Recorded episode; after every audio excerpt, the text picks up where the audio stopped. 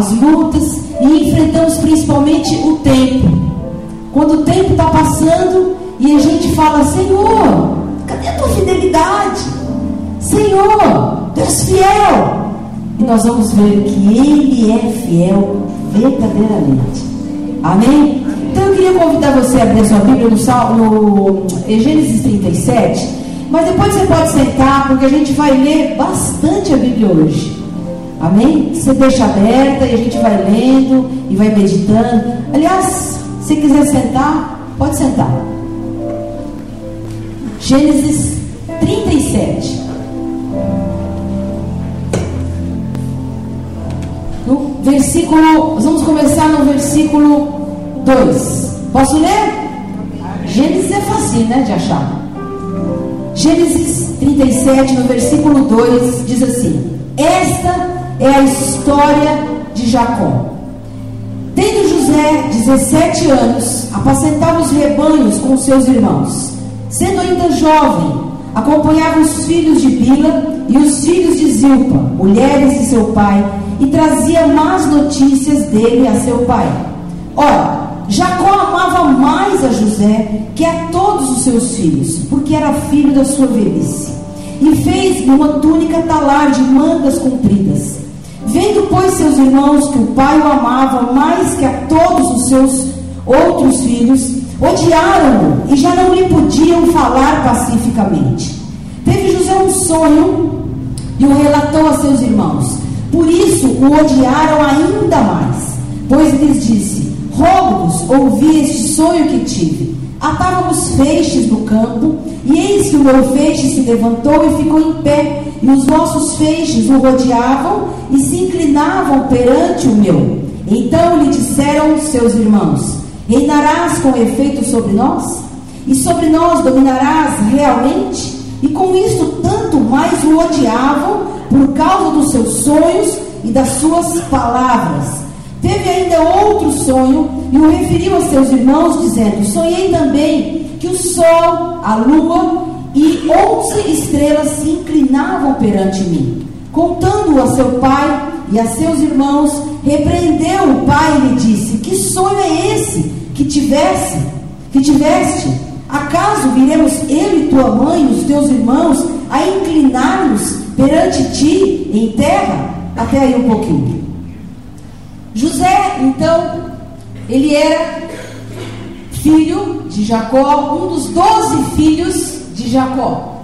E a palavra de Deus diz que ele era o preferido, que ele era o escolhido de, de Jacó. E isso trazia raiva e ódio para os seus irmãos. E o fato dele ser escolhido, dele ser o preferido do, é, de Jacó, fazia com que ele fosse autoconfiante em excesso, com que ele fosse meio orgulhoso. Ele era imaturo, né? Na verdade, ele, ele se achava, ele se achava um cara.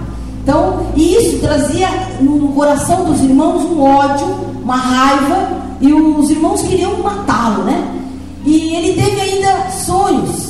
E ele sonhou, como nós lemos aqui, sonhou que os irmãos é, se dobrariam diante dele, que o pai se dobraria diante dele. E Deus tratou com José. E Deus tinha planos para a vida de José. Apesar dele ter esse, esse jeito, esse temperamento, ser imaturo, Deus tinha propósitos para a vida de José. E Deus cumpriu os seus planos. E nós vamos, nós vamos ver isso. No versículo 18, nós vamos ler alguns versículos é, para a gente poder entender a vida de José. Aliás, vamos ler o versículo 14 primeiro. Versículo 14 diz assim: Disse-lhe Jacó, o pai, né? Vai agora e vê se vão bem teus irmãos e o rebanho, e traze-me notícias.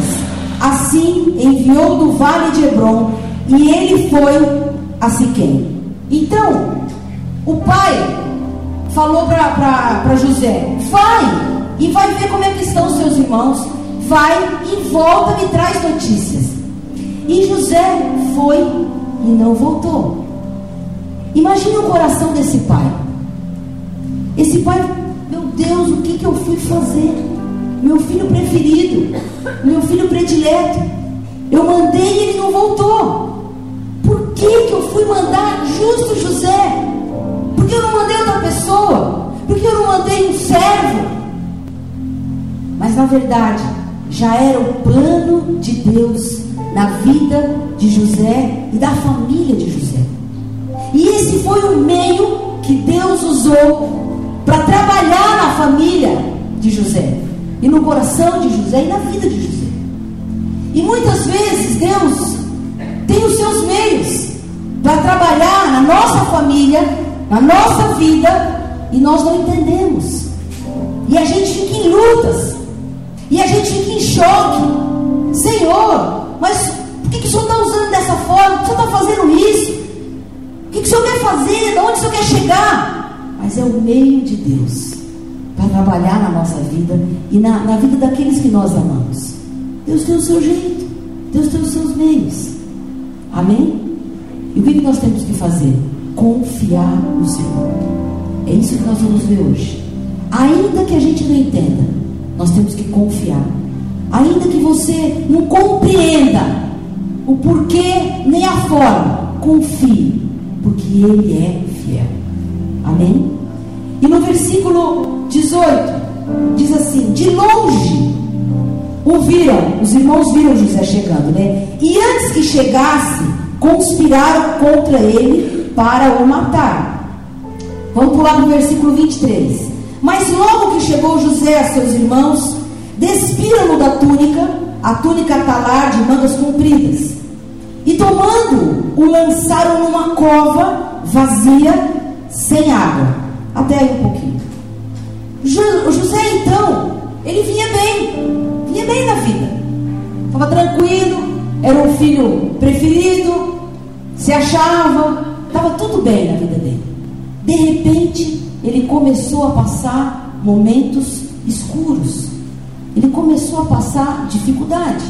Ele começou a passar lutas que ele nunca imaginou que ele ia passar. E ele foi colocado numa cova pelos irmãos. Assim como Daniel, que foi colocado numa cova sem ter feito mal algum. José não tinha feito mal algum, ele era meio orgulhoso, tinha lá seus problemas, né? Mas tinha feito nenhuma maldade. Como Daniel, que orava. Daniel foi para a cova porque orava. E nós muitas vezes somos colocados em covas, orando, vindo na igreja, buscando a Deus, fazendo jejum, sendo cooperadores de Deus e a gente também passa por covas. Covas de problemas. Problemas de enfermidade, problemas é, financeiros, problemas é, com relacionamentos, problemas de casamento, problemas de calúnia, problemas de perseguição. São problemas que nós passamos numa cova. Assim como José passou, como Daniel passou. E nós começamos a passar momentos escuros também. Começamos a passar momentos difíceis que a gente não entende. Mas eu quero dizer para você que essa cova ela dura o tempo necessário de Deus para você e para mim. E o tempo de Deus é diferente do nosso. E às vezes a gente briga com Deus, né? Mas eu quero te dizer que deserto, cova, tem dia e hora para começar, e tem dia e hora para acabar. Deserto não é um lugar de, de permanência, é um lugar de passagem. Porque Deus está trabalhando conosco, está trabalhando na nossa vida. E à medida que nós confiamos e obedecemos a Deus, Ele vai trabalhando na nossa vida, nas circunstâncias, em todas as coisas. Amém? Você crê nisso? O Salmo 23 diz assim: O Senhor é o meu pastor e nada me faltará. E não vai faltar nada mesmo, nem luta, nem cova na nossa vida. Porque o Senhor quer nos ensinar a sermos pessoas melhores. O Senhor quer nos ensinar a morar no céu, a ser servos e servas fiéis a Ele. Amém? Mas creia que Ele está no controle da tua vida. A gente vai ver isso. Porque Ele te ama. No versículo, continuando, no versículo 27, diz assim: Vinde, vendamo-lo aos ismaelitas, não ponhamos sobre ele a mão, pois é nosso irmão e nossa carne. Seus irmãos concordaram. E passando os mercadores midianitas, os irmãos de José o alçaram e o tiraram da cova e o venderam por 20 ciclos de prata aos ismaelitas. Estes levaram José ao Egito. Na verdade, eles queriam matar José, como a gente viu aqui. Essa era a intenção do coração deles. Mas Deus não permitiu que os irmãos matassem José.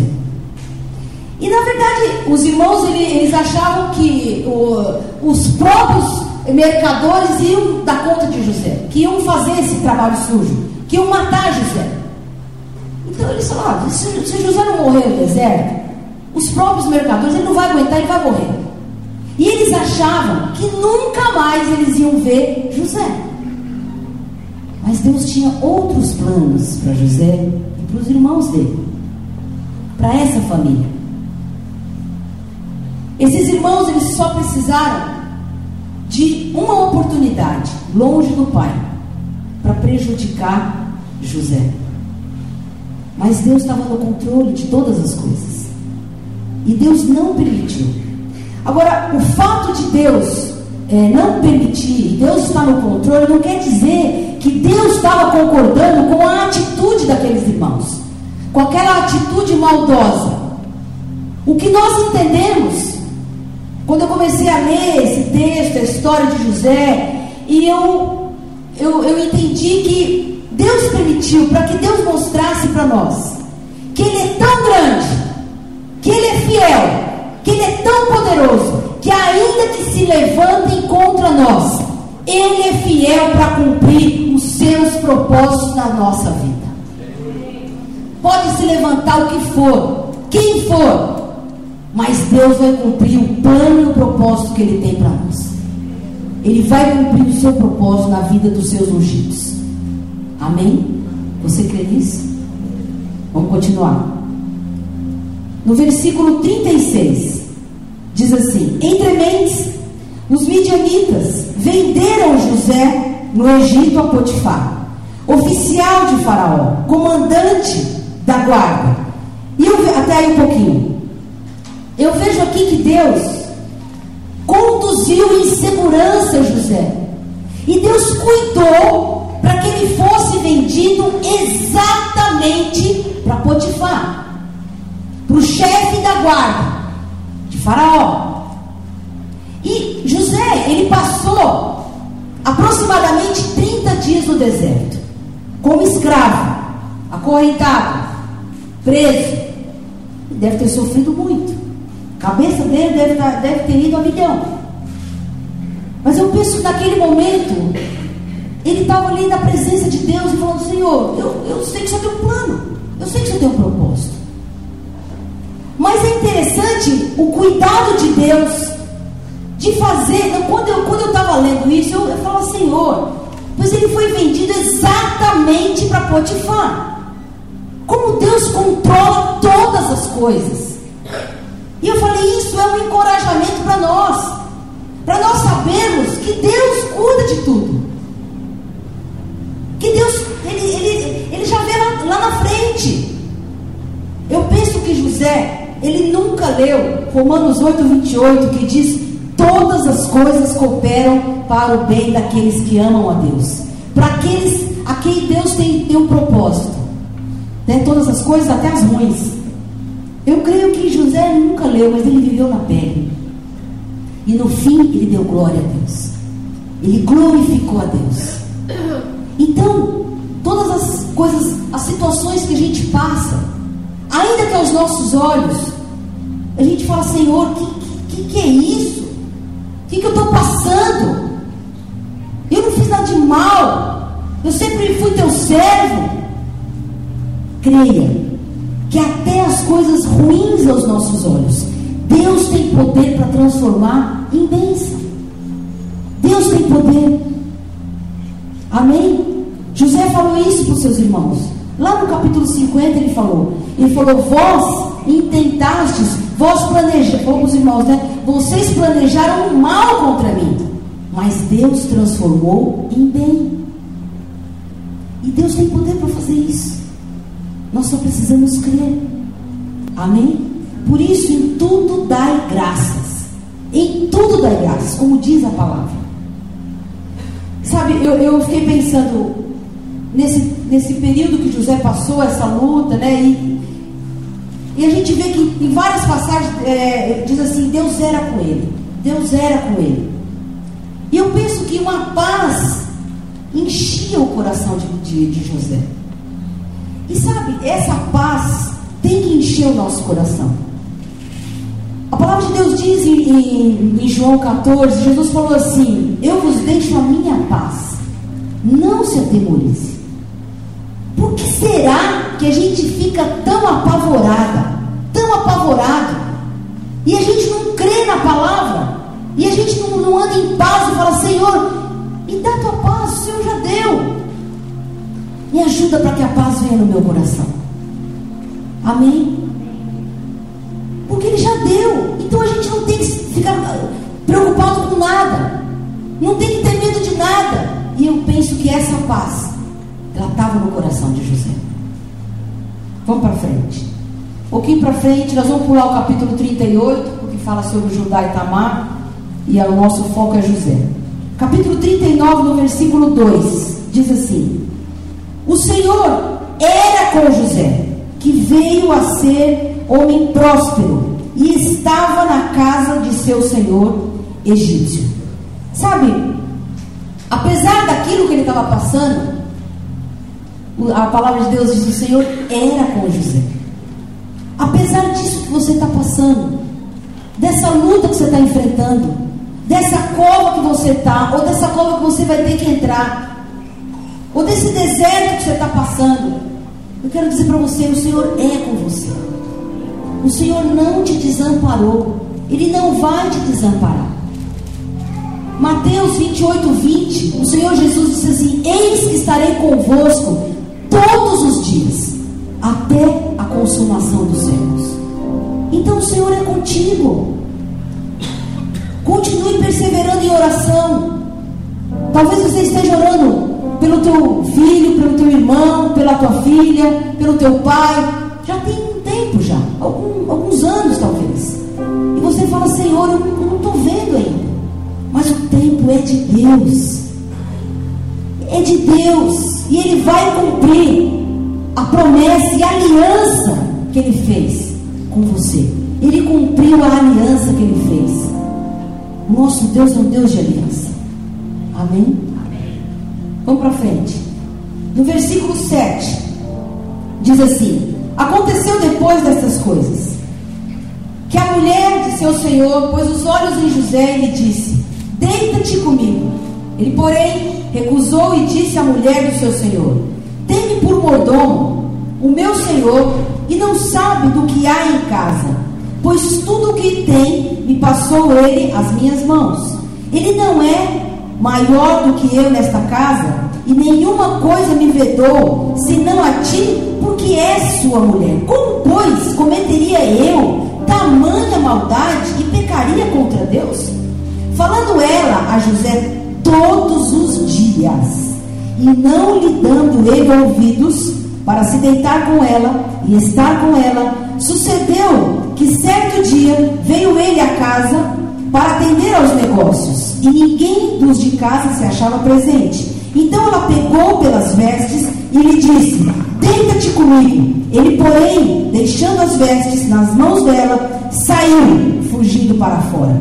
Vendo ela que ele fugia para fora, mas havia deixado as vestes na, nas mãos dela, chamou pelos homens de sua casa e lhes disse: Vede, trouxe-nos meu marido este hebreu para insultar-nos Veio até mim para se deitar comigo, mas eu gritei em alta voz. Ouvindo ele que eu levantava a voz e gritava, deixou as vestes ao meu lado e saiu fugindo para fora. Até aí um pouquinho. pela segunda vez, José perdeu as suas vestes, mas ele não perdeu o seu caráter. Amém?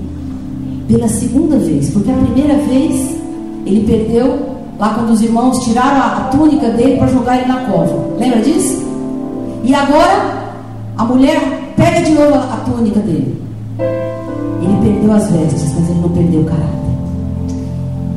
E o que será que fez com que José fugisse, resistisse, né, aquela tentação e fugisse da mulher de Potifar? Eu vejo três atitudes de José aqui. A primeira atitude, ele tinha comunhão com Deus. Ele temia Deus. No versículo 9, ele, ele diz isso, ele fala assim: Como, pois, cometeria eu tamanha maldade e pecaria contra Deus? O seu temor a Deus impediu com que José pecasse, com que José caísse em tentação. Então, para que a gente ande segundo a vontade de Deus, para que a gente não caia em tentação, para que a gente esteja sempre na presença de Deus. Como é importante nós andarmos com Deus, ter vida com Deus, lermos a palavra, praticarmos essa palavra, ter, jejuar, ter comunhão com os irmãos. É muito importante isso, gente. Ouvir os seus líderes. É muito importante porque, porque senão a nossa carne, ela é fraca, ela cai mesmo. Ela vai fazer a gente cair. A segunda atitude de José, que eu vejo aqui, ele não nutria pensamentos pecaminosos. A nossa mente, ela é perigosa se ela não for dominada. Amém? Se você e eu, se a gente não aprender a dominar a nossa mente, nós vamos cair e nós vamos pecar. E muitas vezes não é culpa do diabo, não. É da nossa carne mesmo.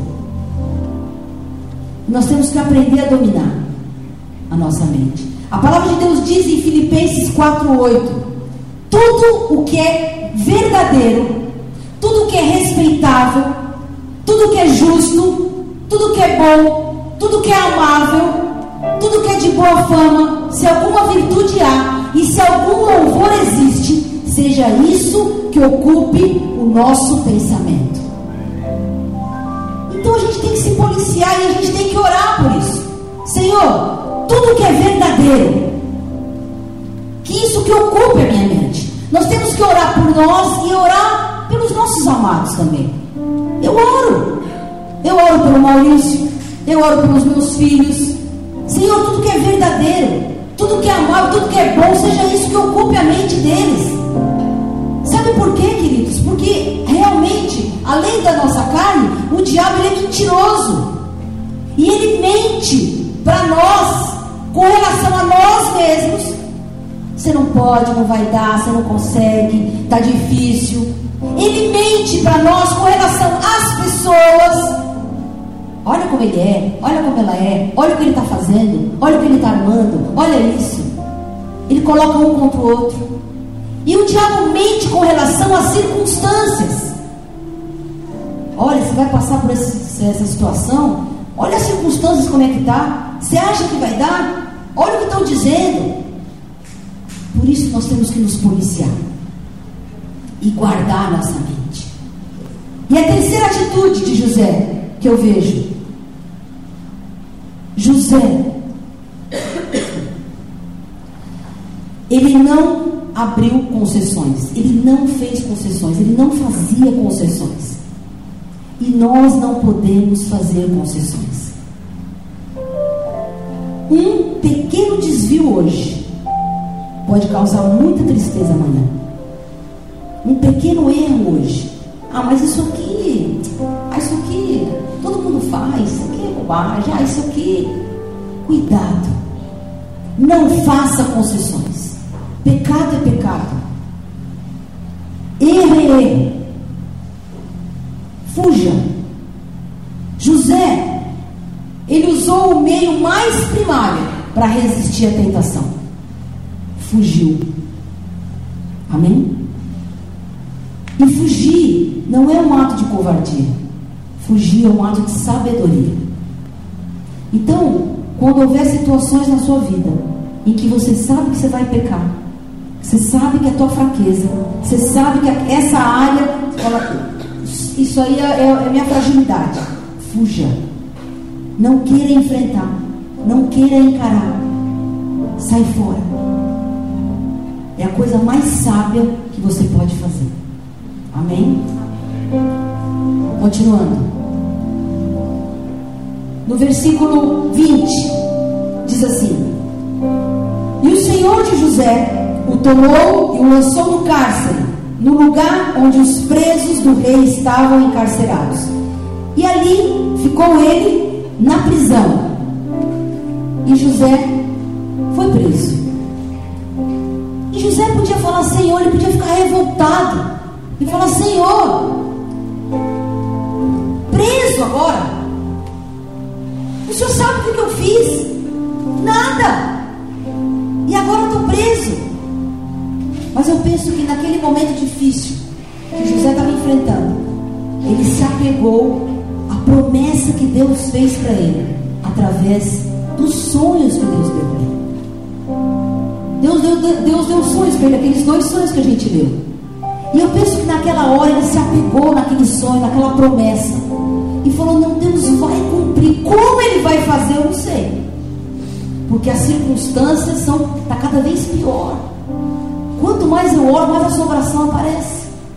Fica pior. Mas ele se apegou naquele sonho. E ele se apegou naquela palavra, naquela, naquela promessa que Deus deu e falou: Eu sei que Deus é fiel. E eu sei que o meu Deus é um Deus de aliança. E eu sei que Ele vai cumprir a Sua palavra na minha vida. Amém? E uma coisa interessante quando eu estava meditando nessa palavra, que José, ele não mudou a sua atitude com Deus, apesar da, de Potifar ter tido uma atitude errada com ele. Potifar agiu errado com José, sim ou não? Mas José não mudou a sua atitude com Deus. Ele continuou confiando em Deus. Ele não se revoltou. Ele continuou acreditando que Deus tinha o melhor para ele, que Deus ia, ia ser com ele, que Deus ia mudar aquela situação.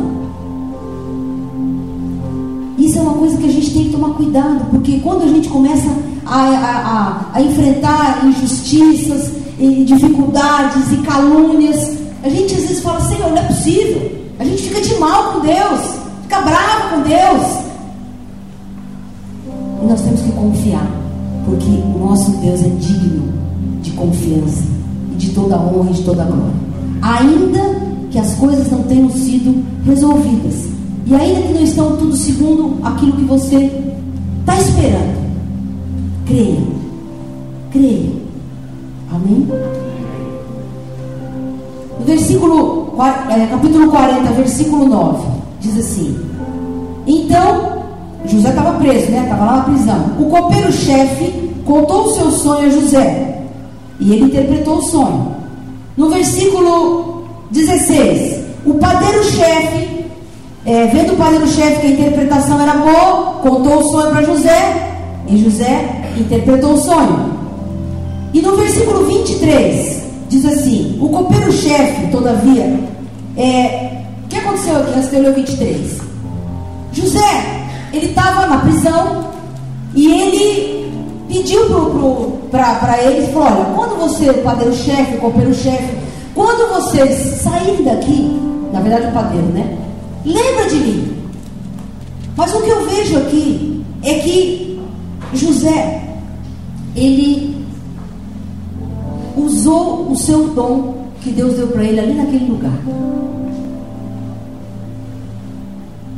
Ele podia ali se revoltar e falar, também não vou, não vou falar nada, não vou interpretar nada que se dane.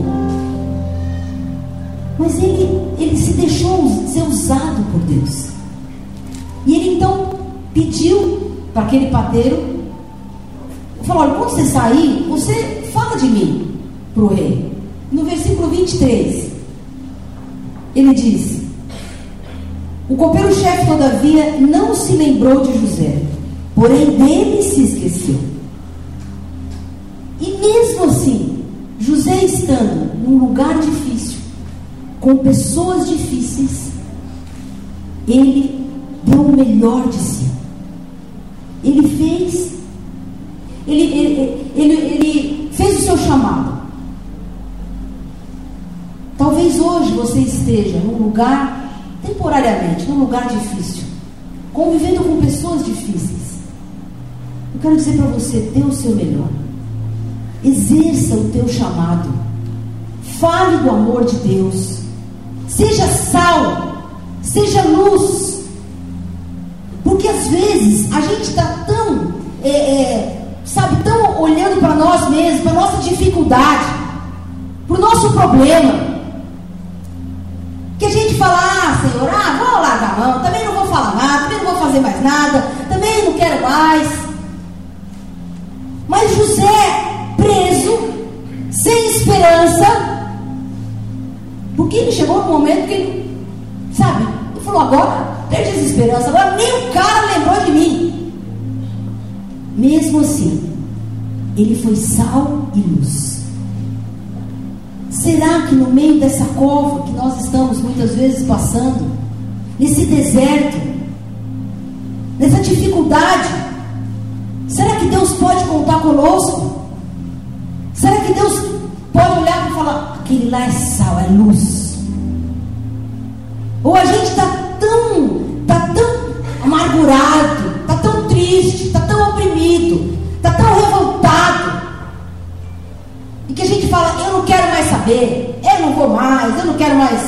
nem ir igreja, eu não quero mais orar, eu vou, sabe, vou pegar minha carteirinha de membro e vou, não quero mais, vou entregar.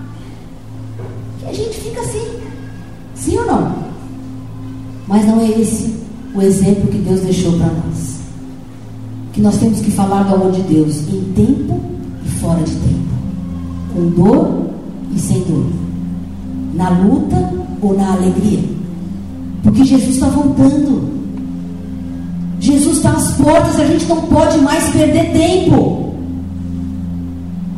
A gente vê pessoas morrendo, pessoas indo para o inferno. E o que nós temos feito com o chamado que o Senhor nos deu? O que nós temos feito para ser sal e luz, para fazer a diferença, para falar: Jesus é vivo, Jesus pode te salvar. Amém? E a gente tem que, tem que cair em si muitas vezes. E a gente tem que acordar para essa realidade. Mesmo no meio da tribulação. Porque luta nós vamos passar até Jesus voltar. Se a gente for esperar, tá tudo bem para fazer a obra, misericórdia. Amém? Amém? E continuando. No versículo, no capítulo 41, no versículo 14, diz assim: Então Faraó mandou chamar José e o fizeram sair à pressa da masmorra. Ele se barbeou, mudou de roupa e foi apresentar-se a Faraó. Queridos, grandes oportunidades acontecem quando a gente menos espera. Grandes coisas acontecem em dias normais, coisas extraordinárias acontecem em dias normais. De repente, depois de dois anos na prisão, mandou chamar José. Ele já estava já, talvez naquela condição, mas eu te pergunto, ele estava pronto? Ele estava pronto. E ele levantou, e ele se trocou, e ele se barbeou, e falou: Senhor, eu sabia que a minha vitória ia chegar. Eu sabia que a minha promessa ia chegar. Eu sabia que o Senhor é fiel. Eu sabia que o Senhor é comigo. Em Hebreus 10, 23, a palavra de Deus diz assim: Fique firme na esperança, Porque aquele que prometeu é fiel para cumprir. Amém? Você vai receber um telefonema, vai vir uma mensagem no teu iPhone, no WhatsApp, sei lá de que jeito vai. Deus vai mandar um anjo aí. E a tua promessa vai chegar. E você tem que ser assim, sabe? Você tem que levantar e, e de manhã e falar, Senhor, eu estou eu, esperando a promessa. Levantar, lembrando da promessa. Aí você vai almoçar esperando a promessa. Aí você vai jantar você vai deitar pensando na promessa. Aí você dorme e sonha com a promessa. E sabe o que acontece? A promessa chega. Porque Ele é fiel. E Deus vai honrar a tua fé. E Deus vai honrar o teu compromisso com Ele. Creia. Creia porque o tempo é dele. Deus está trabalhando na tua vida, na tua família. Às vezes você olha e fala, Senhor, está longe. Você é que pensa. Senhor, olha isso, Senhor. Nossa, meu Deus. Não está longe, não. Pode ser amanhã. Pode ser esse ano ainda. Pode ser esse ano ainda. Você fala, o ano já acabou, agora. Não. A tua vitória, a tua promessa pode se chegar esse ano. De presente de Natal. Você crê nisso? Amém? Eu creio. Continuando. No versículo 15. Diz assim: Este lhe disse, o faraó falou para José: Tive um sonho e não há quem me interprete. Ouvi dizer, porém, a teu respeito, que quando ouves um sonho, podes interpretá-lo. Versículo 16: Respondeu-lhe José: ah, Não, não está isso em mim, mas Deus dará a resposta favorável a você, Faraó. Olha a diferença daquele José lá do começo. Aquele José que se achava. Aquele José que saía contando sonhos e que falava: Eu sou o cara. E agora ele dá a honra a Deus. Deus tratou com ele. Ele amadureceu. Ele deu glória a Deus. Ele atribuiu que o dom dele era devido a, a Deus. Que Deus era dono de tudo. João 15, 5. Jesus disse assim: Sem mim nada podeis fazer. E José entendeu isso. Que ele dependia totalmente de Deus. E às vezes é assim, a gente passa nos momentos difíceis para a gente aprender que a gente depende de Deus. Que sem o Senhor nós não somos nada. Que nós precisamos do Senhor. Nós temos que aprender a depender do Senhor totalmente. Porque senão a gente fica se achando, achando que a gente pode. Que nem a história da, daquela formiguinha que correu na, no, no, pescoço do, do, do, elefante. Sabe aquela historinha? Formiguinha no, no cangote do elefante. E os dois correndo numa estrada de terra. E aí, correndo, correndo, a formiguinha olha para trás e levanta aquela poeira, né? naquela estrada e ela fala para o elefante assim: Olha o poeirão que a gente levantou. A gente é muita gente, né? Às vezes a gente está assim, está se achando muito, mas nós precisamos é do Senhor, precisamos estar ligados na videira. Amém? Vamos para frente. Lá no versículo 39. Antes, deixa eu só falar uma coisa. No, antes da gente chegar nesse 39, Deus então, Ele deu para, através de José, Ele deu para Faraó um plano, um planejamento para salvar o Egito daquela fome. Deus deu uma revelação através de José o Faraó, o que, que era o sonho, e era uma revelação, e aí ele falou: Olha, eu vou te dar um plano agora. E José então interpretou o sonho, interpretou o plano e o projeto e o planejamento de Deus. E sabe por que eu estava meditando nisso? Deus tem plano para a sua vida. Deus tem projetos para você e para mim. E sabe o que a gente tem que fazer? A gente tem que meditar na palavra e falar: Senhor, qual é o propósito que o Senhor tem para mim? Qual é o plano que o Senhor tem para mim? Qual é o planejamento que o Senhor fez para a minha vida aqui na terra? Deus é um Deus de planos. Deus, quando mandou Jesus, Ele mandou com um plano traçado. Olha, é assim, é assim, você vai fazer isso. Ele tinha um plano, não era assim, ó, vai lá e a gente vai ver o que vai dar. Não. Tinha um planejamento. Deus tem um plano para você. Busque isso diante de Deus. Senhor, o que, que, o Senhor quer fazer através da minha vida? Qual é o plano? Eu estou no centro da tua vontade? Eu estou cumprindo, cumprindo o teu plano? Amém? No versículo 20, 39, diz assim: Depois disse Faraó a José: Visto que Deus te fez saber tudo isto, ninguém há tão ajuizado e sábio como tu. Administrarás a minha casa e a tua palavra obedecerá todo o meu povo. Somente no trono eu serei maior do que tu. Disse mais Faraó a José: Vês que te faço autoridade sobre toda a terra do Egito. Então tirou, fico emocionado. Então tirou Faraó o seu anel de sinete da mão e o pôs na mão de José. Fez-o vestir roupas de linho fino e lhe pôs ao pescoço um colar de ouro. Até aí um pouquinho.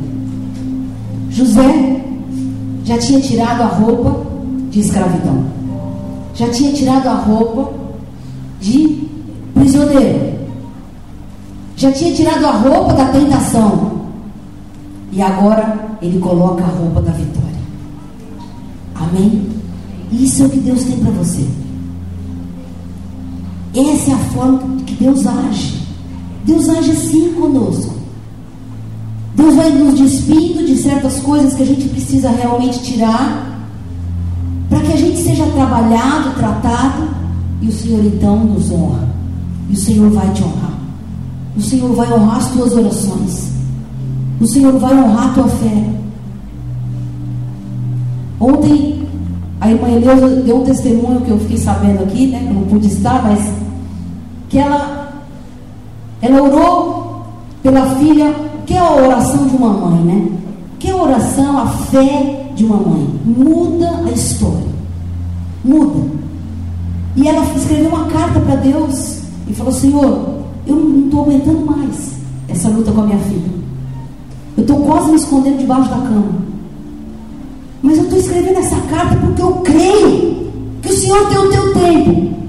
E a minha filha vai ser liberta. E ela vai ser abençoada. Demorou um pouco, porque Deus trabalhou na vida dela, da filha, do genro que veio depois. E hoje na bênção. Filho, o genro, tudo do Senhor, glorificando a Deus.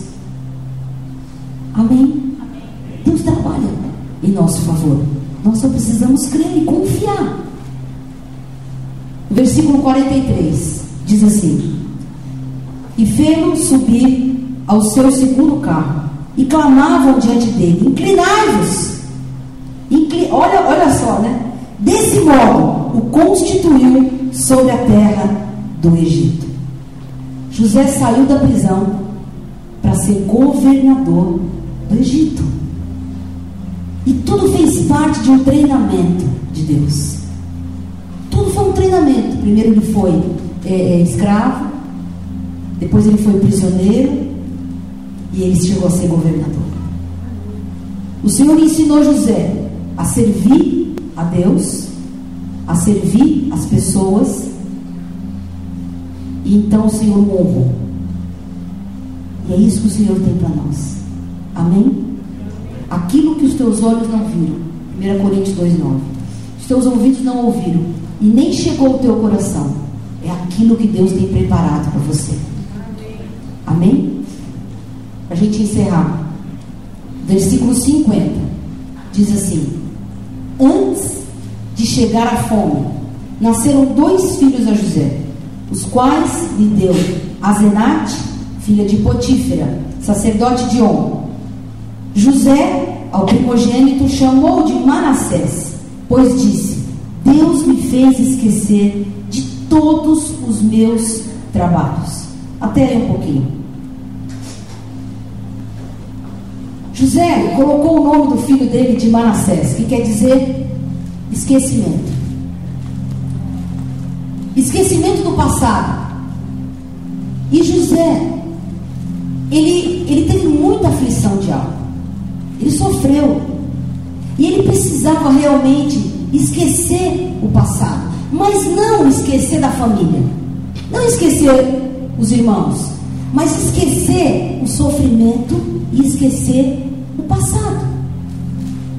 E José foi um exemplo de superação de esquecimento do passado. Amém? Para que ele pudesse viver as promessas de Deus na vida dele. Ele optou pelo perdão. As coisas velhas já passaram. E a gente tem que ter uma atitude como essa também. Para que a gente possa viver o novo do Senhor. Para que a gente possa viver as promessas do Senhor. Nós temos que esquecer as coisas, as mágoas, o, o, o sofrimento, liberar o perdão para aquelas pessoas que nos prejudicaram, para aquelas pessoas que nos ofenderam, para aquelas pessoas que nos fizeram mal. E a gente tem que limpar o nosso coração. Sabe, tirar esse rancor, essa mágoa, essa dor do nosso coração. Porque as coisas velhas já passaram, inclusive, queridos, as novas, as boas, hein? Porque às vezes eu vejo pessoas com esse sentimento assim: ah, eu era feliz e não sabia. Olha a situação que eu estou hoje. Como era bom aquele tempo. Puxa vida, eu vivi aquela bênção. Por um acaso Jesus está morto? Eu te pergunto. Por um acaso ele não está vivo? Que ele pode te dar coisas boas de novo e muito melhores. Porque às vezes a gente está nessa nostalgia. Ai, como era bom! Quando eu fazia isso, quando eu fazia aquilo, quando eu tinha aquilo. Eu já me peguei assim. Quando a gente almoçava todo mundo junto, a família, quando almoçava os filhos junto, eu falava, Senhor, como era bom.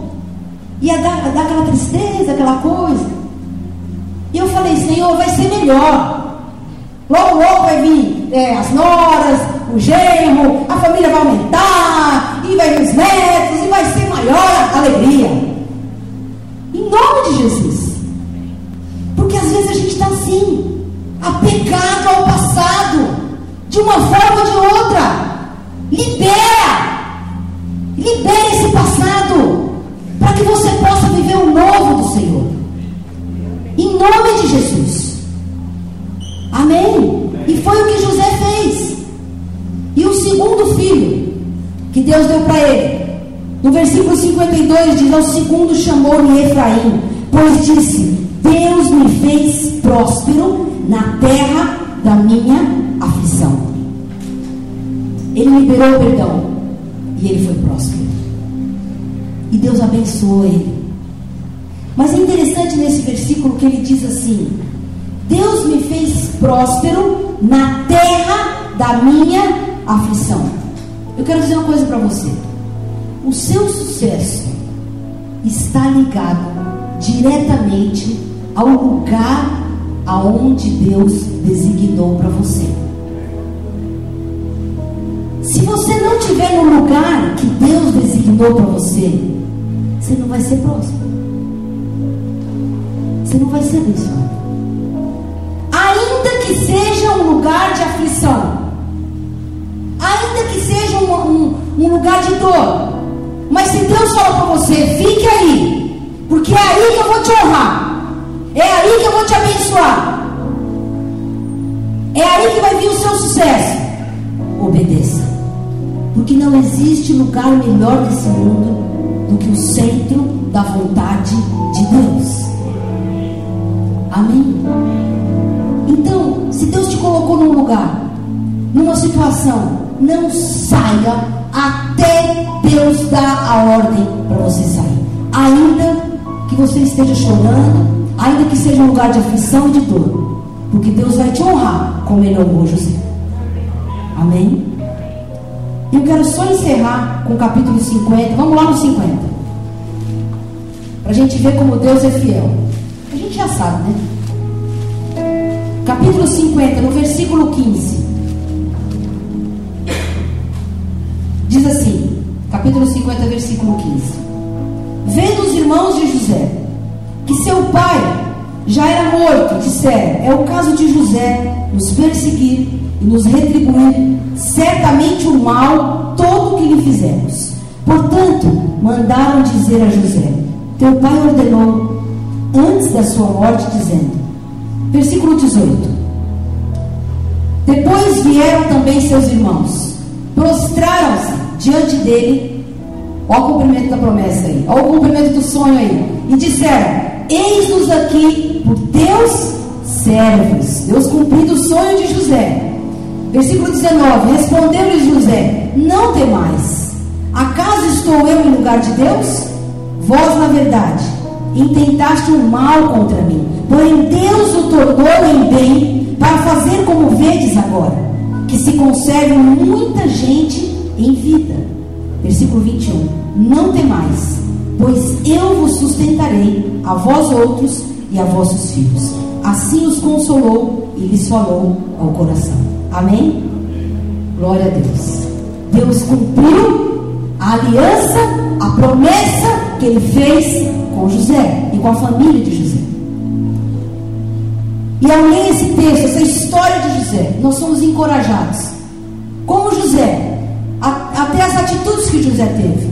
José confiou, obedeceu, perdoou e prosperou. Amém? E assim como José, Jesus também nos livrou da morte, como livrou José, os irmãos queriam matar. Jesus nos livrou da morte, Jesus nos livrou da escravidão, Jesus nos livrou de todo o peso. Amém? Amém? E Jesus nos deu vida. Jesus trocou as nossas vestes. Então, queridos, eu quero dizer para você: creia no meio dessa luta que você está, no meio desse deserto que você está vivendo. Deus é fiel e Ele vai cumprir a aliança que Ele fez com você. Amém? Em nome de Jesus. E eu quero orar agora. Eu quero pedir para você ficar em pé. Talvez hoje você esteja como José, no meio da cova. Talvez hoje você esteja no meio da luta. E você está cansada. Você está cansado. Você fala, Senhor, eu sei que o Senhor é fiel. Eu sei, Pai. Mas eu estou cansado. Está difícil. Está difícil. Tem dias que eu não tenho coragem de levantar. Eu sei que o Senhor vai fazer. Pai, eu tenho passado muitas vezes dificuldade. Mas eu quero sentir o teu amor nesta manhã. E eu quero orar, eu quero ser um com você agora em oração. Quero pedir para os intercessores vir aqui na frente. E nós vamos orar. E eu quero perguntar para você se você hoje está passando por uma situação difícil como José enfrentou. Vem aqui na frente. Nós vamos orar juntas. Nós vamos orar juntos. E o Senhor vai te revestir nesta, nesta manhã. E o Senhor vai te fortalecer. Aleluia. Glória a Deus. Glória a Deus. Se você precisa, se você precisa de oração, se você precisa ser fortalecido, fortalecido pelo Senhor, vamos clamar ao Senhor. A palavra de Deus diz: clama a mim e responder-te-ei, e anunciar-te-ei coisas grandes e firmes que não sabes. Eu creio no poder da oração. Eu creio que quando nós oramos, o Senhor ouve a nossa oração. E o Senhor nos fortalece. E o Senhor nos reveste com o seu poder. Oh, aleluia. Aleluia, aleluia, aleluia, aleluia. Abre a tua boca agora e clama ao Senhor. E peça ao Senhor agora. Se você precisa de um milagre, se você precisa do agir do Senhor, se você precisa do toque do Senhor, se você precisa de uma transformação, se você precisa de restauração, se você precisa de cura, de libertação, se você precisa do poder de Deus, comece a orar agora. Eu quero pedir para os intercessores orarem agora. Queria pedir para vocês ungirem essas pessoas e orarem. Aleluia. Aleluia. Aleluia, aleluia, aleluia.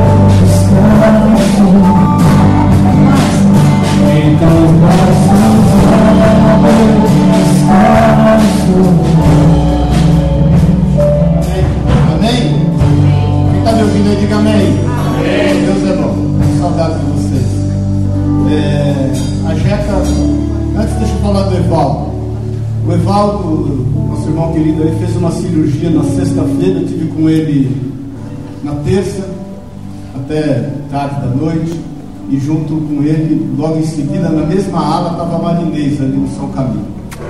Então esteja orando com o Evaldo, ele teve uma bacteremia nas pernas, e depois isso resultou uns nódulos no fígado, ele teve que fazer quimioterapia, fez cinco. Lembra que ele estava bem carequinho esses dias? E aí ele começou a sentir algumas reações na mão esquerda, na fala, e ele mesmo, olha que coisa, ele mesmo pediu para fazer uma tomografia e descobriu um nódulo bem no centro do cérebro. E ele ficou curado na questão do fígado, e ficou curado na questão da perna, e apresentou esse nódulo. E aí eu estive com ele orando e ungindo ele, e, e ele fez a cirurgia na sexta-feira, começou uma da tarde, terminou uma da manhã. Só para tirar a amostra para poder identificar o que é. E eu acompanhando, a gente monitorando, eu com a Olga. Ontem a Olga me ligou, eram 10 da manhã mais ou menos, porque eu tinha falado com ela, já era quase duas. Ela falou, Maurício, só 72 horas para poder ter o laudo. E ele, possivelmente, o médico falou que ele vai ficar com 60% comprometido do lado esquerdo na fala, inclusive. Puxa, vamos estar orando, a gente crê em Deus. Aí ontem às 10 da manhã ela me ligou, ó Maurício, eu já estou no quarto e o, o Evaldo já está no quarto. E ele quer falar com você. Não é possível. Aí ele pegou o telefone e falou, Maurício, os médicos não explicam, eu estou normal. Estou normal.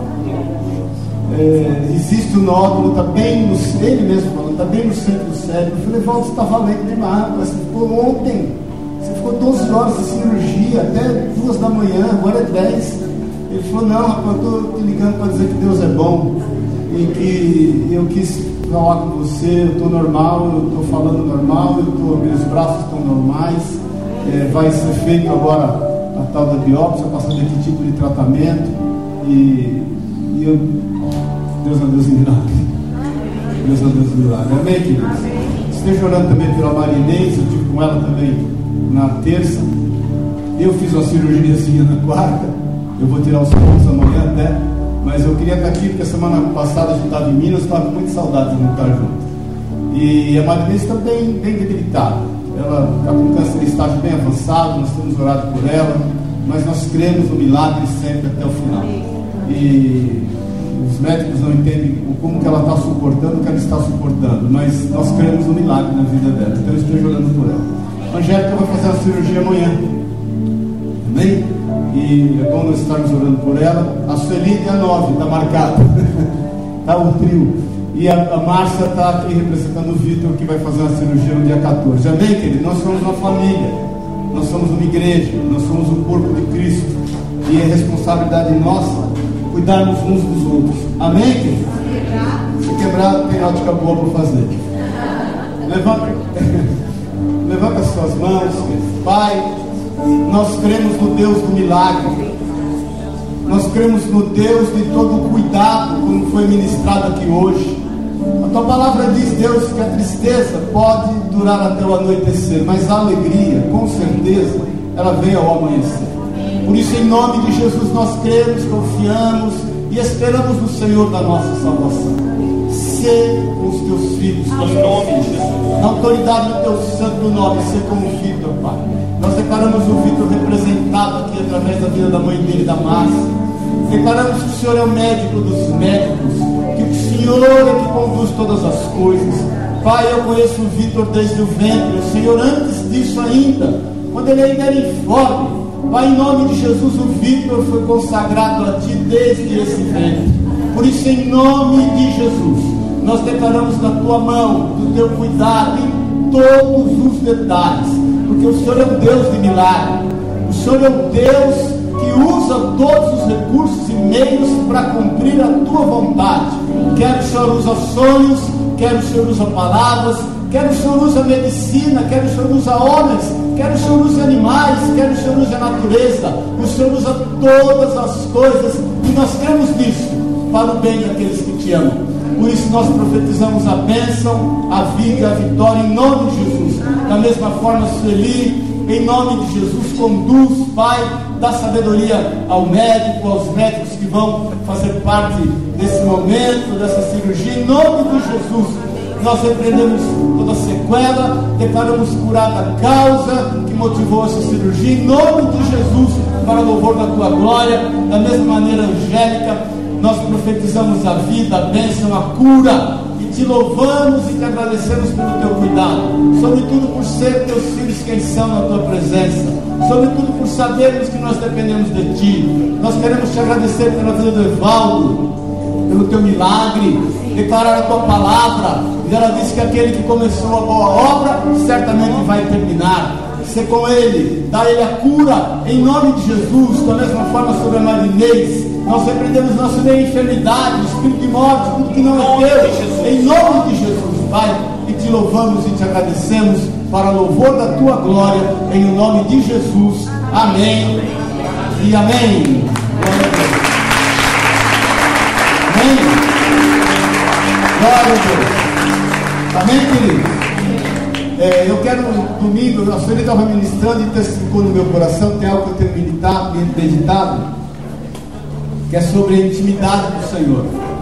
Salmo 25 diz que a intimidade do Senhor são para aqueles que o temem. Né? E eu quero ministrar sobre isso domingo que vem, que é ceia, porque eu creio que às vezes está faltando a gente fazer uso dessa intimidade. Amém, queridos? Amém, irmãos? Quinta-feira, culto normal. Obrigado pelas orações. Eu fiz uma cirurgiazinha de, de pálpebra. Eu estava de óculos por causa da claridade na quarta, mas amanhã tive os pontos Zero bala, em nome de Jesus. O dente já está colado, não precisa assustar, né, então? Amém? Vamos com alegria trazer as nossas ofertas em nome de Jesus e louvá-lo para louvor da glória do nome do Senhor. Amém?